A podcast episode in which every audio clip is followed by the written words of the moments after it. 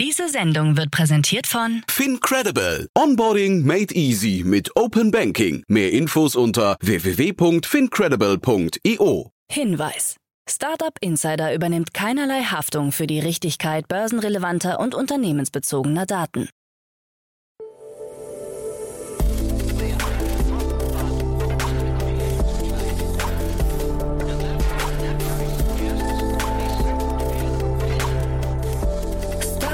Insider Daily. Morgen Update. Einen wunderschönen guten Morgen und herzlich willkommen zu Startup Insider Daily. Mein Name ist Jan Thomas. Heute ist Dienstag, der 4. Januar 2022. Ja, das sind heute unsere Themen. Tesla erreicht einen neuen Auslieferungsrekord. Eine künstliche Intelligenz erstellt erstmals einen Kinotrailer. Chinas künstliche Sonne ist fünfmal heißer als die echte Sonne. NASA-Forscher sieht Mars und Venus als potenziell bewohnbar. Und die nächste Generation von Samsungs Smart TVs kommt mit NFT-Unterstützung. Ja, und heute sind wir wieder back to business, nachdem ja gestern Investments und Exits nochmal ausfallen musste aufgrund des Jahreswechsels und der freien Tage zwischen den Jahren. Heute dafür eine Premiere, denn bei uns zu Gast ist Björn Lose von Cavalry Ventures. Er springt ein für Martin Janicki, der noch im Urlaub ist. Ja, und wir haben uns die muntere Akquisitionsstrategie von Delivery Hero vorgenommen. Da ist ja gerade relativ viel passiert. Man hat so das Gefühl, Delivery Hero beteiligt sich an jedem Unternehmen, das nicht bei drei auf den Bäumen ist. Und warum das so ist und warum das vielleicht auch Sinn macht, genau das haben wir besprochen. Ist ein super Gespräch geworden. Kommt auch sofort nach den Nachrichten mit Frank Philipp. Aber kurz noch der Hinweis auf die weiteren Folgen. Ich habe es euch ja versprochen. Wir haben im letzten Jahr aufgehört mit einem Unicorn. Da war ja Ralf Wenzel bei uns zu Gast von Joker. Gestern dann haben wir ja weitergemacht mit einem Unicorn. Da war bei uns zu Gast Jonas Rieke, der COO von Personio. Ja, und heute geht's in diesem Dreiklang weiter. Heute bei uns zu Gast Lawrence Leuschner, der CEO und Co-Founder von Tier Mobility. Und wir haben natürlich gesprochen über die große Finanzierungsrunde, über die Series D, über 200 Millionen Dollar, die abgeschlossen wurde. Und wir haben natürlich gesprochen über die Übernahme, über die Akquisition des Leipziger Unternehmens Nextbike. Ihr wisst ja, Tier Mobility steigt damit auch ins Fahrradbusiness ein. Ist ein sehr, sehr spannendes Gespräch geworden. Der E-Scooter-Markt ist ja nach wie vor extrem heiß, auch wenn es jetzt Winter ist. Das Gespräch kommt um 13 Uhr und um 16 Uhr geht's hier weiter mit Sascha Bever. Er ist der Managing Partner von The Ecosystem Company. Und das ist richtig cool, muss ich sagen. Sascha hat mit seinem Team einen Accelerator Guide rausgebracht. Das heißt, wenn ihr euch für die Accelerator-Landschaft in Deutschland interessiert, dann ist das auf jeden Fall eine Folge, die ihr euch nicht entgehen lassen solltet. Den Guide kann man auch kostenlos runterladen, insgesamt 190 Seiten stark, aber wir sprechen natürlich über viele Details aus dem Guide. Welchen Accelerator sollte man sich mal angucken? Für welche Startups ist das geeignet? In welcher Phase? Ähm, was bieten die einzelnen Acceleratoren? Ist, glaube ich, auch ein sehr, sehr cooles Gespräch. Ist halt mal ein bisschen was anderes, keine Finanzierungsrunde, aber dafür, wie gesagt, ein 190 Seiten starkes Kompendium, das man sich kostenlos runterladen kann. Das Gespräch dann um 16 Uhr und damit genug der Vorrede. Jetzt kommen noch kurz die Verbraucherhinweise und dann kommen die Nachrichten mit Frank Philipp und danach dann Björn Lose von Cavalry Ventures. Werbung. Hi, hier ist Nina, Content Managerin bei Startup Insider. Suchst du deine nächste große berufliche Herausforderung? Dann melde dich bei uns. Wir suchen aktiv nach neuen Teammitgliedern, die Startup Insider zum führenden Informationsmedium der deutschsprachigen Startup-Szene machen wollen. Aktuell suchen wir Sales Manager, Customer Success Manager, Finanzmanager sowie Werkstudenten in den Bereichen Sales, Product und Content. Aber auch wenn keine passende Stelle dabei ist, melde dich trotzdem bei uns. Wir suchen immer nach leidenschaftlichen Menschen, die mit Startup Insider Großes bewegen wollen. Also, um mehr zu erfahren und dich zu bewerben, geh jetzt ganz einfach auf startupinsider.de/slash insider. Startup Insider Daily. Nachrichten.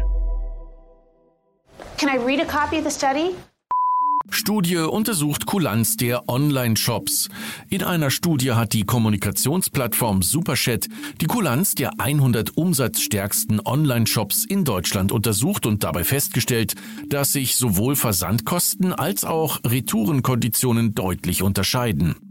19 Prozent der Online-Shops bieten generell einen kostenlosen Versand an, während bei 75 Prozent der Versand erst bei Erreichen eines Mindestbestellwerts kostenlos ist. Bei den Retouren überschreiten mit 54 Prozent mehr als die Hälfte der Online-Shops die gesetzlich vorgeschriebene Umtauschfrist von 14 Tagen. Speziell im Segment Mode und Bekleidung ist die Umtauschfrist mit durchschnittlich 43 Tagen am kulantesten. Bei 85 Prozent der Online-Shops fallen für die Retouren keine Kosten an. Congratulations. You set a new record. Tesla erreicht neuen Auslieferungsrekord. Das vierte Quartal 2021 war für den US-Bauer Tesla ein äußerst erfolgreiches. Sowohl bei der Produktion als auch bei den Auslieferungen konnte man nach eigenen Angaben einen Rekord erzielen. Demzufolge seien mehr als 305.000 Elektrofahrzeuge produziert und 308.000 Exemplare ausgeliefert worden. Damit hat Tesla im Gesamtjahr 2021 mehr als 936.000 Fahrzeuge ausgeliefert, im Vergleich zum Jahr 2020 ein Plus von 87 Prozent. Die beiden Fahrzeuge Model 3 und Model Y bleiben weiterhin die wichtigsten Modelle für Tesla. Auf sie entfielen im Gesamtjahr rund 911.000 Fahrzeuge. Zu den finanziellen Ergebnissen des letzten Quartals hat sich das Unternehmen noch nicht geäußert. Künstliche Intelligenz erstellt Kinotrailer. Forscher der University of Edinburgh haben auf Basis neuraler Netzwerke und künstlicher Intelligenz einen Algorithmus erschaffen, der in der Lage ist, völlig eigenständig Kinotrailer zu produzieren. Dazu wurde die Aufgabe in zwei Teilaufgaben dividiert. Zum einen die Identifizierung der Erzählstruktur des Films und die Erkennung der von ihm vermittelten Stimmung. Auch filmische Wendepunkte konnten identifiziert werden. In einem ersten Test ließen die Forscher von der KI 41 Trailer verschiedener Filme errechnen, von denen bereits Originaltrailer existierten und ließen anschließend freiwillige Nutzer abstimmen, welche Versionen ihnen besser gefielen, wobei die meisten Nutzer die von der KI hergestellten Trailer bevorzugten. Die Forscher wollen ihre Technik noch weiter verfeinern und ihr auch das Erkennen von Gefühlen wie Trauer, Abscheu und Freude beibringen, die dann in die Erstellung der Trailer einfließen sollen. Samsungs neue Smart TVs kommen mit NFT-Unterstützung. Der Elektronikhersteller Samsung springt auf den NFT-Hype auf und kündigt neue Smart TVs mit Zitat bahnbrechenden neuen Funktionen an und spricht in seiner Pressemeldung von dem weltweit ersten Fernsehbildschirm basierten NFT Explorer und Marktplatz Aggregator. Die kommende Generation der Smart TV-Serie, die Samsung in diesem Jahr auf den Markt bringen wird, soll nach eigenen Angaben eine umfassende Unterstützung für NFT enthalten und es Nutzern möglich machen, NFT auf ihrem Fernseher in originalgetreuer Bildqualität und mit den dazugehörigen Blockchain-Metadaten anzeigen zu lassen, um dann, Zitat, ihre Lieblingskunst durchsuchen, anzeigen und kaufen zu können. Alles an einem Ort. Google arbeitet an neuer Augmented Reality Brille. Berichten der New York Times zufolge arbeitet Google an der Rückkehr seiner smarten Brillen. Im Dezember vergangenen Jahres wurden Jobausschreibungen bekannt, in denen Google nach Entwicklerinnen und Entwickler für ein Augmented Reality Betriebssystem und ein neues, innovatives AR-Gerät sucht. Bereits ein Jahr zuvor hatte Google die kanadische Firma North akquiriert, die für die smarte Brille Focals verantwortlich war. Für Google wäre es der zweite Versuch, sich in den AR-Markt vorzuwagen, nachdem das initiale Projekt aus dem Jahr 2021 vor einigen Monaten eingestellt wurde. Chinas künstliche Sonne ist fünfmal heißer als die echte. Oh, that's hot. That's hot. Chinas Fusionsreaktor Experimental Advanced Superconductor Tokamak, umgangssprachlich auch künstliche Sonne genannt, hat einen neuen Meilenstein erreicht und im Zuge seines letzten Experiments eine Plasmatemperatur von 70 Millionen Grad Celsius bekommen. Diese Temperatur konnte für 1056 Sekunden, also 17 Minuten und 36 Sekunden lang aufrechterhalten werden. Damit ist sie fünfmal heißer als die echte Sonne, die im Inneren Temperaturen von nur 15 Millionen Grad erreicht. Ziel des Projektes ist es, einen Fusionsreaktor zu produzieren, um ab dem Jahr 2040 unlimitiert saubere Energie erzeugen zu können. Twitter sperrt US-Politikerin wegen Corona-Falschinformationen. Die Republikanerin Marjorie Taylor Greene hat den Zugang zu ihrem persönlichen Twitter-Konto verloren, nachdem sie wiederholt irreführende oder falsche Informationen zum Coronavirus veröffentlicht hatte. Das KI-basierte Überwachungstool hat Greens Account mit einer dauerhaften Sperre versehen, nachdem diese am Samstag in einem Tweet fälschlicherweise von extrem hohen Todeszahlen nach Covid-Impfungen in den USA gesprochen hatte. Green, die für ihre rechten Ansichten und diverse Verschwörungstheorien bekannt ist und zuvor bereits viermal von Twitter gesperrt war, echauffierte sich und bezeichnete Twitter aufgrund der Sperren als Amerikas Feind. NASA-Forscher sieht Mars und Venus als potenziell bewohnbar. Der langjährige NASA-Forscher und Leiter der Abteilung für Planetenwissenschaften Jim Green hat in einem Interview mit der New York Times seine Überzeugung geteilt, dass die Menschheit in der Lage sein werde, den Mars und sogar die Venus zu terraformieren, also für den Menschen bewohnbar zu machen. Aus seiner Sicht sei dazu jedoch ein gigantischer magnetischer Schutzschild zwischen Sonne und Mars erforderlich, um den sogenannten Solarwind zu blocken und Hitze zu speichern, wodurch sich das Klima auf dem Mars ändern dürfte. Das ist machbar, so Green wörtlich. Der atmosphärische Druck würde erhöht und der Mars wird beginnen, sich selbst zu terraformieren. Startup Insider Daily. Kurznachrichten. Die XXX Lutz Gruppe, die über 350 Einrichtungshäuser in 13 europäischen Ländern betreibt, übernimmt die Anteile von Pro7 Sat1 an Möbel.de. Ein Kaufpreis wurde nicht bekannt. Der chinesische Technologiekonzern BYD hat seine Fahrzeugauslieferungszahlen für den Monat Dezember 2021 veröffentlicht und konnte das hohe sequentielle Wachstum beim Fahrzeugabsatz nicht halten. Insgesamt konnte das Unternehmen im Monat Dezember 99.112 Fahrzeuge absetzen. Die Gewerkschaft IG Metall wittert ihre Chance und versucht, möglichst viele der künftig 12.000 Beschäftigten der neuen Fabrik des Autobauers Tesla in Grünheide als Mitglieder zu gewinnen. Dazu hat sie ein Büro ganz in der Nähe des Werksgeländes eröffnet, wo man Arbeitnehmern für Fragen jedweder Art zur Verfügung stehen werde, so die IG Metall Bezirksleiterin für Berlin, Brandenburg und Sachsen, Birgit Dietze. Zwei deutsche Abiturienten im Alter von 19 und 17 Jahren haben einen digitalen Bilderrahmen für NFTs entwickelt, mit dem sich Besitzer ihre NFTs an die Wand hängen können. Die Bilderrahmen verfügen über die Crypto-Wallet-Schnittstellen MetaMask oder Wallet Connect. Das Projekt soll mittels Crowdfunding-Kampagne serienreif gemacht werden.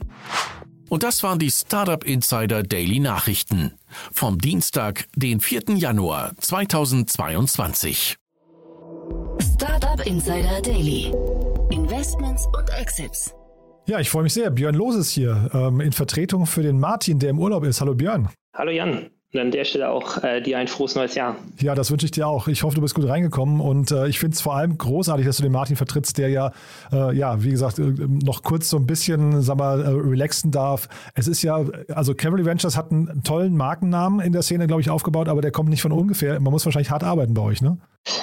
ja, da sagst du was Wahres. Ähm, das stimmt insbesondere für Martin, glaube ich. Nee, der äh, ist schon, schon ähm, immer sehr äh, intensiv an der, an der Sache dran und ähm, hat sicherlich auch großen Einfluss äh, an, unser, an unserer Stellung im Markt. Das, das stimmt. Hm. Und jetzt sprechen wir heute über ein Thema, das habe ich mit Cavalry Ventures gar nicht assoziiert. Das finde ich irgendwie total spannend. Äh, finde es aber auch cool, dass wir darüber sprechen, denn das ist ein Thema, das gerade irgendwie alle bewegt oder es ist zumindest sehr viel Bewegung im Markt. Es gibt wahrscheinlich einige, die sagen, ich kann es schon gar nicht mehr hören. Aber in diesem ganzen Delivery- und Quick-Commerce-Markt ist schon wieder Bewegung drin, ne? Ja, absolut. Wir haben ähm, da zwei ganz relevante ähm, Transaktionen in letzter Zeit gesehen. Also das, die eine kurz vor Weihnachten äh, mit dem operativen Deutschlandgeschäft, was Delivery Hero abgegeben hat, und ähm, die andere, ähm, nämlich eine weitere Übernahme von, von Glovo durch Delivery Hero. Und wenn ich sage, ich habe euch damit nicht assoziiert, das ist schon so ein bisschen mein Fehler ähm, in der Recherche wahrscheinlich oder einfach Unwissenheit, denn du hast mir im Vorgespräch schon erzählt, ihr habt zumindest mal mitgespielt im Markt, ne? Ja, ich glaube, es gibt zwei ganz äh, fundamentale Angriffspunkte bei uns, also oder, oder Ansatzpunkte. Äh, das eine ist natürlich, ähm, so zwei der, der Partner von uns von Cavalry Ventures waren maßgeblich am, am Aufbau von Delivery selber beteiligt, mit Markus Fuhrmann und dem äh, Claude Ritter.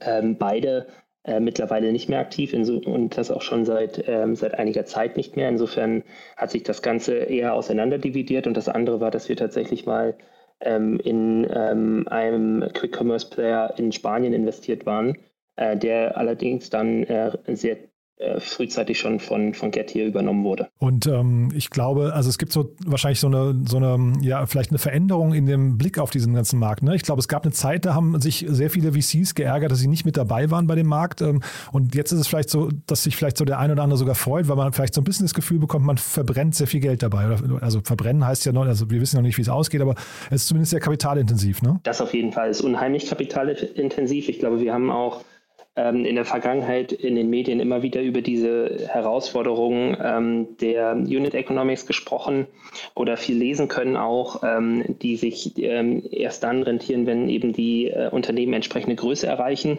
Ähm, und das ist natürlich lange Zeit nicht der Fall. Ähm, und ähm, vor dem Hintergrund ähm, unheimlich kapitalintensiv, wie du schon sagst. Und wir gucken jetzt heute auf diese beiden ähm, ja, Transaktionen, gucken wir so ein bisschen wahrscheinlich aus Delivery Hero Sicht. Ne? Vielleicht, vielleicht, versuchen wir mal den ganzen Markt nochmal einzuordnen, aber man hat bei Niklas Ösberg so ein bisschen das Gefühl, ähm, ich weiß nicht, äh, ich habe mal irgendwann vor langer Zeit gelesen, dass ähm, das wichtigste Buch von Oliver Samwer, das er gelesen hat, war Karl von Clausewitz vom Kriege. Ne? Das ist dieses Strategiemanifest von diesem äh, preußischen, äh, weiß ich, Feldherrenberater. Und äh, man hat so ein bisschen das Gefühl, dass der, der Niklas Ösberg das sich sehr verinnerlicht hat und jetzt auch auf diesen ganzen Markt so ein bisschen wie auf so ein Strategiespiel guckt, ne? Auf jeden Fall. Man hat das ähm, schon damals eigentlich so vor ein paar Jahren schon gesehen, als äh, sich Delivery Hero das erste Mal aus Deutschland herausgezogen hatte. Ähm, da wurde schon viel darüber gesprochen, dass man das Feld erstmal temporär anderen Playern überlässt und man hat immer den Eindruck, dass da ähm, äh, Schach gespielt wird. Ähm, und, und das ist äh, nun auch mit der, mit der Glovo-Transaktion irgendwo der Fall. Bevor wir über Glovo sprechen, lass uns mal ganz kurz darüber sprechen. Damit Sie Glovo kaufen konnten, haben Sie sich an anderer Stelle Geld besorgt. Zumindest scheint es so ein bisschen so. Ich weiß gar nicht, ob das überhaupt im Verhältnis steht. Können wir auch gleich nochmal eruieren. Aber die haben ja jetzt in Deutschland eben Foodpanda aufgegeben.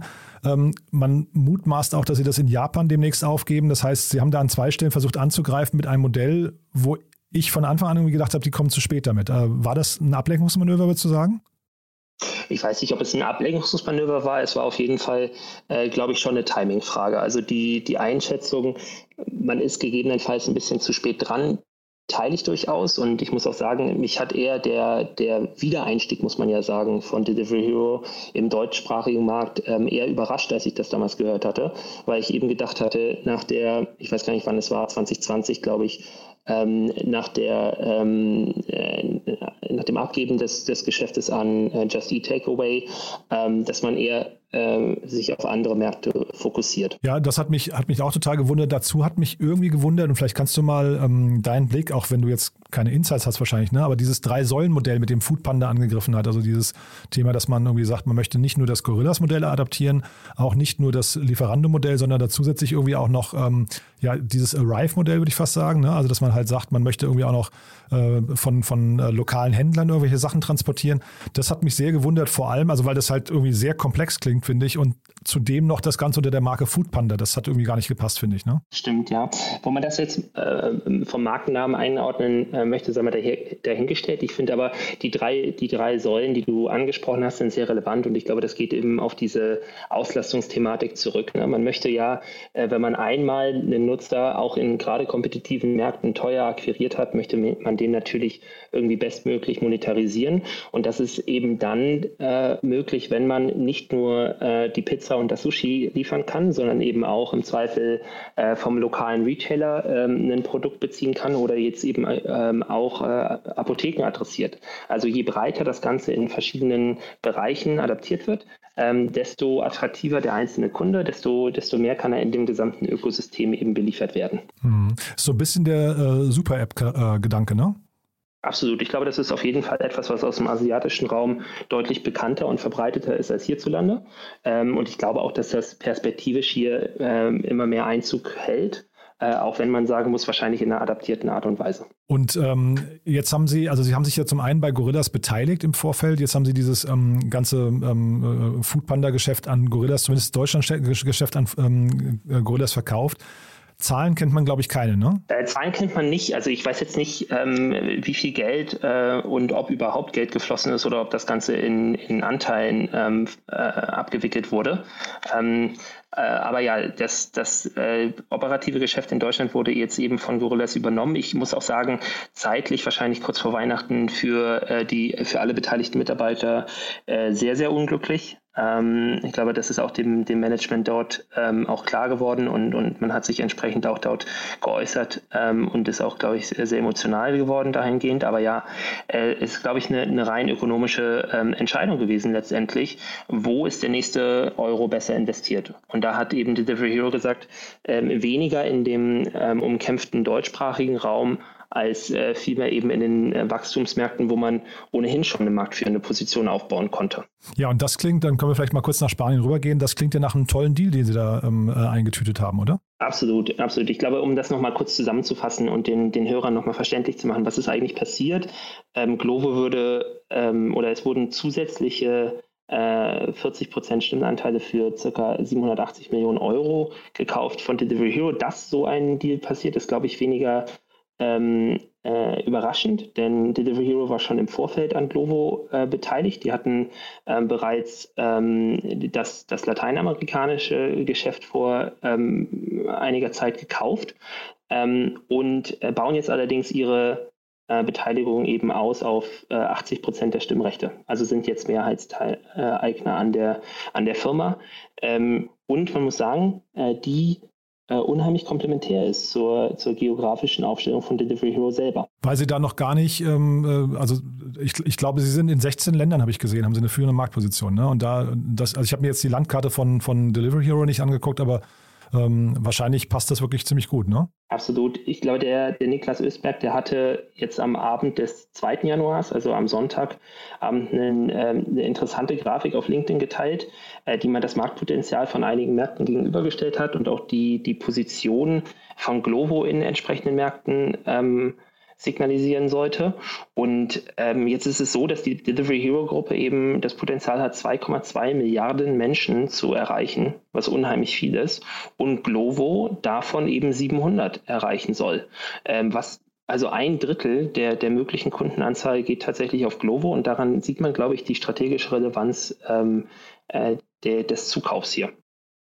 Und Sie haben ja auch Zahlen, ähm, ähm, sagen wir zumindest kommuniziert, ähm, wie viele Nutzer zum Beispiel Glovo hat. Und da habe ich mich jetzt gefragt, wie kann man das denn vergleichen mit Gorillas zum Beispiel? Weil eigentlich, ähm, mich hat gewundert, Glovo und Gorillas sind, glaube ich, ungefähr gleich bewertet, aber äh, Glovo hat 15 Millionen Nutzer. Das, das klingt doch nach einem deutlich, also ich, ich kenne jetzt die Zahlen von äh, Gorillas nicht, aber klingt doch nach einem deutlich größeren Fisch eigentlich schon, oder? Ja, so würde ich das auch einschätzen. Jetzt muss man natürlich sagen, ähm, ich glaube, die Gorilla-Story ist natürlich eine, die an Aggressivität kaum zu überbieten ist oder und, und auch an, an Hype irgendwie schwer zu überbieten ist. Da hat, haben, glaube ich, viele Transaktionen stattgefunden, die eher auf Basis der Equity-Story her, herausgetrieben wurden, als unbedingt ähm, äh, die, die operative Entwicklung des Unternehmens wiedergespiegelt haben, ohne jetzt den Beteiligten zu nahe zu, äh, zu treten. Aber ich glaube, dass sich da einfach, ähm, dass einfach Glovo auch deutlich mehr Zeit hatte als Gorillas, sich, sich zu entwickeln. Ich meine, die, die Firma wurde 2015, wenn ich das ähm,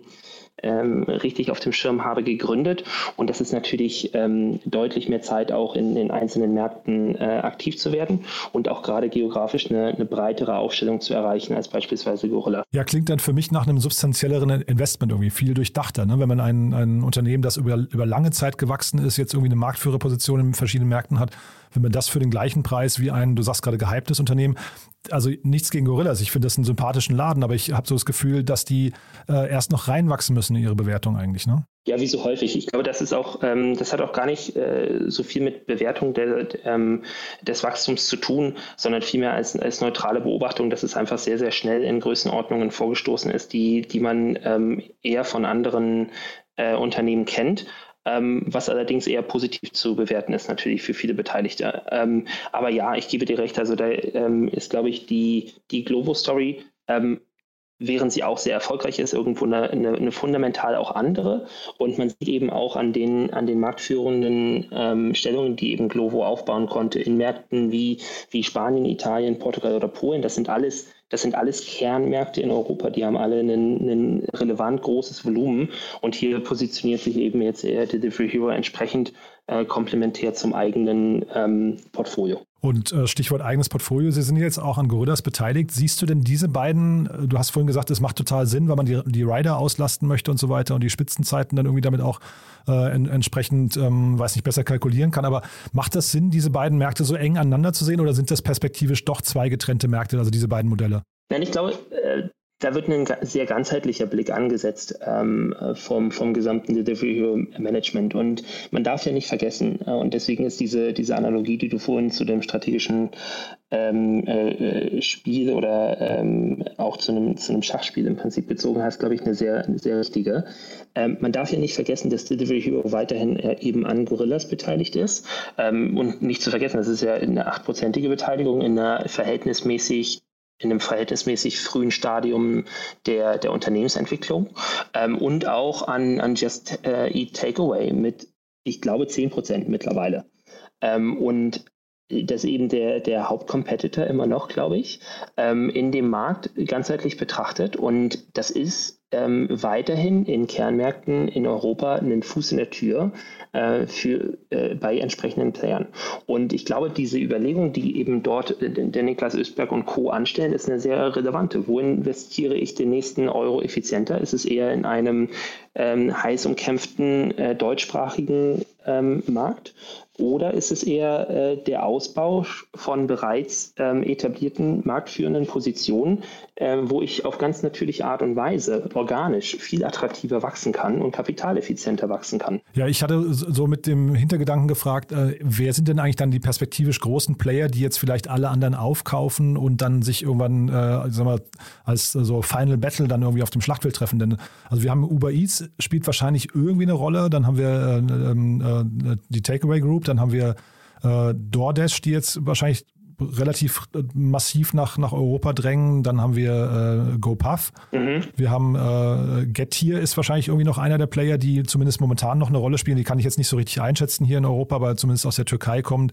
Hohe Bewertung. Und Delivery Hero. Ja, das sind so die, also die Player, die ich sehe, die wahrscheinlich irgendwann auch anfangen müssen, sich zu konsolidieren. Ne? Auf jeden Fall, das würde ich auch so sehen. Und ich glaube, ganz interessant wird dann der, der, der Blick auch in die, in die Kapitalstrukturen im Hintergrund. Ne? Und da muss man auch sagen, da sind natürlich äh, Player wie jetzt ein Delivery Hero oder auch eine, eine Takeaway-Gruppe. Ähm, dadurch, dass sie ähm, ähm, bereits börsennotiert sind und diesen Zugang zu den Kapitalmärkten haben, ähm, die ja enorme Flexibilität bieten, ähm, sind sie tendenziell wahrscheinlich attraktiver aufgestellt als äh, ein, Gettier, die, ähm, soweit ich weiß, immer noch mehrheitlich ähm, von, äh, von einer ähm, Familie gehalten werden. Ja, ähm, und, und das sind einfach, ähm, ich glaube, aus institutioneller Sicht ganz andere Strukturen, die dahinter stehen. Und eben gerade dieser wichtige Zugang zu Kapital, wie du eingangs auch gesagt hattest, ähm, dadurch, dass die Modelle so kapital ähm, intensiv sind, ähm, ist hier, glaube ich, eine, eine, sehr relevante Sichtweise. Insofern würde ich das tatsächlich auch auf die beiden Player irgendwo zumindest für den europäischen Markt ähm, äh, fokussieren. Ich finde es erstmal spannend, vielleicht noch das kurz vorweg, ich finde es erstmal spannend, dass so ein äh, Gorillas und ein Flink vor allem auch sehr verschlossen agieren können. Ne? Also weil sie eben nicht an Kapitalmärkten sind, können die einfach so unterm Radar theoretisch machen, was sie wollen und dann ähm, äh, erstmal nicht melden müssen. Ne? Haben wir jetzt hier sogar bei der Übernahme von den, von den, äh, von dem Logistik-Thema aus Berlin. Aber ähm, ich finde es nach, nach vorne raus auch wirklich äh, spannend. Also ich kann mir so relativ wenig vorstellen, dass ein Gorillas oder Flink dann auch sehr schnell gekauft werden. Oder würdest du sagen, das sind schnelle Exits, die da jetzt passieren oder, oder zumindest sich ankündigen? Nein, ich glaube, schnelle Exits wird, äh, wird es nicht sein, gerade in diesem, in dem, in dem äh, deutschsprachigen Raum. Es ist, glaube ich, äh, nicht etwas, was jetzt von heute auf morgen passieren wird. Ähm, äh, auch gerade, weil das natürlich irgendwo in einem Verhältnis stehen muss. Wenn ich mir jetzt angucke, wie jetzt ähm, beispielsweise ähm, die, die Transaktion ähm, jetzt gerade von Delivery Hero bewertet wurde mit Glovo, die ja schon irgendwie drei Milliarden Euro Außenumsatz machen, ähm, ähm, gegenüber einem Gorillas, das sind einfach andere Maßstäbe, muss man sagen. Und, und äh, da, da, muss, da, muss, da müssen auch solche Player reinwachsen ähm, und das wird passieren. Ähm, bloß dann sehe ich das eher in dem, ja, im Mittel. Also das wird eher meiner Meinung nach über Jahre passieren, als dass wir hier von Monaten sprechen. Ähm, vielmehr wird sich wahrscheinlich Delivery Hero und auch die Takeaway-Gruppe entsprechend positionieren, um bei den ähm, dann stark wachsenden Unternehmen äh, auch weiterhin als, als Anteilseigner aktiv zu werden. Und Delivery Hero hat sich hier bereits eben ähm, durch ihre Beteiligung an Gorillas entsprechend aufgestellt. Man hat bei Delivery Hero, vielleicht noch so kurz zum Schluss nochmal, man hat so das Gefühl, die sind wirklich so ein Private Equity Unternehmen fast schon. Ne? Die kaufen sich Unternehmen dazu, die zu ihnen passen. Ich glaube, bei Deliveroo waren sie ja auch beteiligt, wenn ich es richtig in Erinnerung habe. Mhm. Und das ist ja wirklich, das ist extrem spannend. Wann, wann ist denn aus deiner Erfahrung der, der Punkt erreicht bei einem Unternehmen, also von der Größe her, dass sie anfangen, sich so aufzustellen und ähm, wirklich über, über strategische Akquisitionen nachzudenken? Also wir haben immer wieder mal hier so Staffbase oder, äh, oder ähnliche mal im, im Podcast, aber wann, wann fängt man vom, von der Unternehmensgröße an, über sowas nachzudenken? Ich glaube, das geht immer sehr stark damit einher, ähm, zu, äh, also geografisch einfach ähm, eine gewisse Landfläche abzudecken und zu expandieren, äh, weil man dann eben deutlich kapitaleffizienter wachsen kann, wenn man ähm, existierende Unternehmen aufkauft äh, und sie integriert, als dass man jetzt unbedingt anfängt, ähm, eigenständig wieder einen, einen ähm, äh, also Operations in dem entsprechenden Land aufzuziehen. Bestes Beispiel ist ja tatsächlich jetzt äh, der Versuch, eben durch Foodpanda wieder von, von null auf, muss man sagen, gut mit einer gewissen Markenbekanntheit und Co., wieder den deutschsprachigen Markt zu, äh, zu aktivieren für Delivery Hero, der nach sechs Monaten irgendwo nicht ähm, erfolgreich war. Ähm, also sehr, sehr äh, kurzfristig auch wiederum nicht erfolgreich war. Und ich glaube, immer dann ähm, spielt das eine Rolle, ob das jetzt ähm, äh, also in welcher Entwicklungsphase die, die Company selber ist, in welcher Umsatzregion sie ist, ist, glaube ich, ist, glaube ich, gar nicht so relevant. Vielmehr ist es relevant, wie, wie komplementär sind die entsprechenden Player aufgestellt. Und ich glaube, da haben wir gerade natürlich in dem gesamten Bereich des, ähm, des Quick Commerce, ähm, haben wir, glaube ich, sehr viele ähm, strategische Überlegungen, die solche Vorhaben auch begünstigen. Na, also äh, sei es jetzt die äh, in, in der Breite die ähm, Abdeckung der drei Säulen, die du vorhin äh, erwähnt hattest, oder sei es die geografische Ausrichtung ähm, etc. Das, äh, das ist, das, da kann man ein schönes Portfolio drum bauen. Das ist, glaube ich, in dem Bereich einfacher oder vermeintlich einfacher äh, zu mappen als in anderen Bereichen, wo äh, vielleicht auch gerade diese diese Positionierung der Player nicht so klar ausgestaltet ist wie in dem Bereich. Und siehst du denn vielleicht hinten raus, dass dann jetzt trotzdem, wenn sich dieser Markt konsolidiert, dann immer wieder neue Player reindrängen in den Markt und dann trotzdem ihre Lücken finden? Also Volt zum Beispiel hat sich ja auch irgendwie nochmal sehr clever rein, reingedrückt in den deutschen Markt und waren plötzlich eine ernstzunehmende Größe, obwohl die, äh, finde ich, sehr unterm Radar waren oder auch nicht ernst genommen wurden, glaube ich, am Anfang. Siehst du sowas dann immer wieder kommen oder würdest du sagen, dieser Markt manifestiert sich jetzt und dann haben wir so wie mit, äh, wie mit Lieferando zum Beispiel in Deutschland, haben wir irgendwann einen Marktführer und der ist dann auch relativ unangreifbar? Ich glaube, das wird sich tatsächlich ähm, zeigen müssen. Ich glaube tatsächlich selber, dass sich immer wieder eine Positionierung finden lässt, die komplementär zu, einer, äh, äh, zu den existierenden Playern im Markt ist. Wir sehen das wir haben das ja jetzt gerade erst vor kurzem gesehen, Berliner Unternehmen Made ähm, sehr erfolgreich gestartet, kümmert sich jetzt um die, die Auslieferung von, von Medikamenten, auch in einem Quick-Commerce-Modell. Und, ähm, und da sieht man, glaube ich, äh, Apotheken, ähm, Delivery Hero hat schon seit, seit Monaten und Jahren darüber gesprochen, dass das auch eine, eine mögliche Erweiterung des Geschäftsmodells sein kann, ähm, ist aber das, hat es zumindest jetzt nicht ähm, aggressiv angegangen. Und ich glaube, solche, solche Lücken, in Anführungsstrichen, ähm, werden immer wieder Startups finden, die sich dann auch entsprechend positionieren, um gegebenenfalls ähm, auch kurzfristig äh, sich als Akquiseziel zu positionieren. Ja, und vielleicht dann auch durch technische Veränderungen nochmal, ne? vielleicht Lieferroboter oder was weiß ich, was da noch alles kommen kann. Ähm, aber auf jeden Fall super spannend, was da gerade passiert. Ja, Ich weiß gar nicht, Björn, wir könnten jetzt wahrscheinlich noch ewig reden, aber haben wir was Essentielles vergessen? Ich glaube nicht. Ich, was ich ganz spannend fand, muss ich sagen, und das ist vielleicht abschließend auch äh, mit Ausblick auf das, auf das jetzt anstehende ähm, Jahr und auch Aktienjahr irgendwie interessant ähm, wenn ich mir angucke, wie sich die entsprechenden Unternehmen ähm, in den letzten zwölf Monaten äh, entwickelt haben. Ja, Delivery Hero war, glaube ich, einer der Verlierer tatsächlich des, äh, des DAX. Ist irgendwo, ich glaube, fast sogar ein Viertel im Wert äh, gesunken.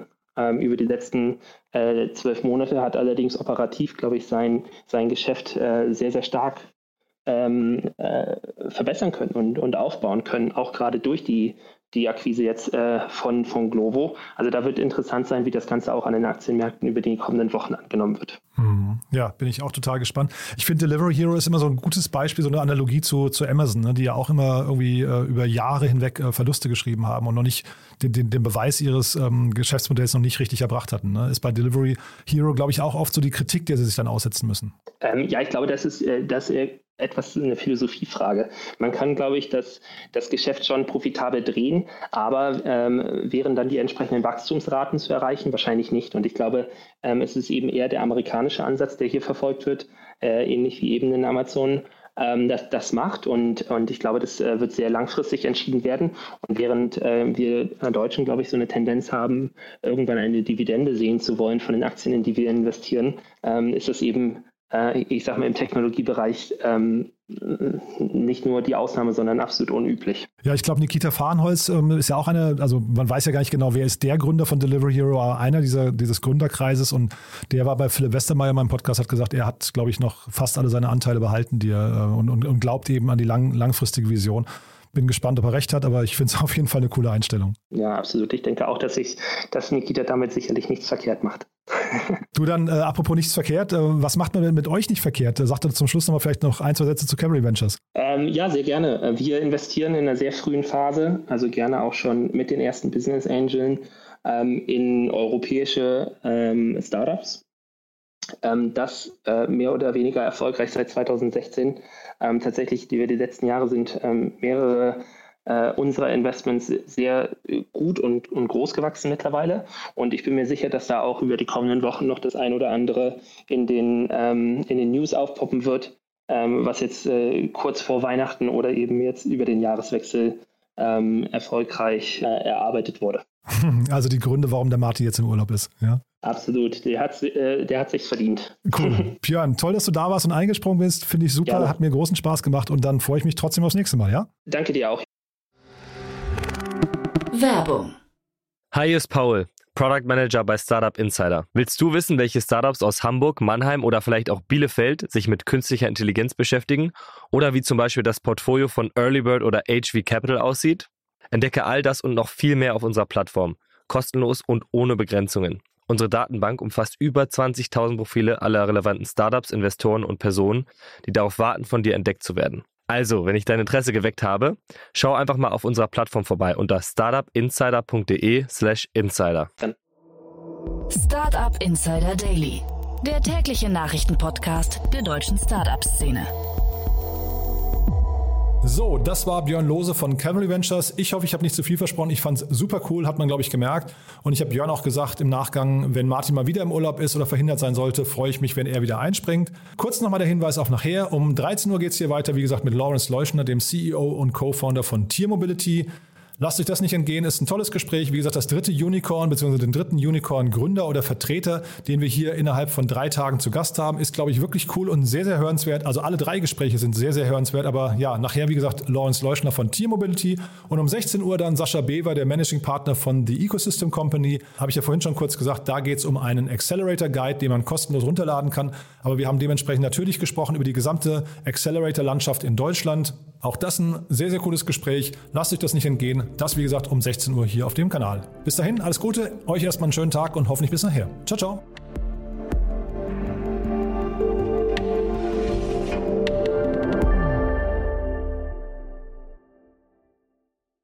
Diese Sendung wurde präsentiert von Fincredible. Onboarding made easy mit Open Banking. Mehr Infos unter www.fincredible.io.